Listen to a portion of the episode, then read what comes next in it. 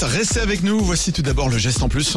Alouette, le geste en plus. S'il y a bien un aliment qu'on n'aime pas gaspiller, nous, Français, c'est le pain. Eh oui. Et pourtant, on en jette l'équivalent de 18 baguettes par an. C'est énorme. Donc Ouais. certains ont décidé de mettre fin à ce gaspillage. Le pain se recycle, Nico. Exactement, oui, il y a de bonnes idées qui existent. Des boulangers vendent des pains créés à base de leurs invendus, leur pain rassis. Après un an de recherche, il y a un boulanger qui a inventé une recette.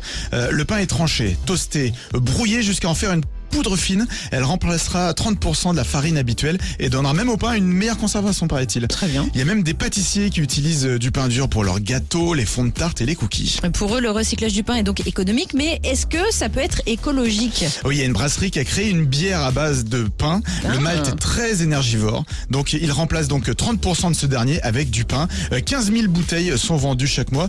C'est la Pas preuve mal. que ça doit être bon. Succès. Voilà. On est plutôt pas mal. Et puis, un bon pain perdu.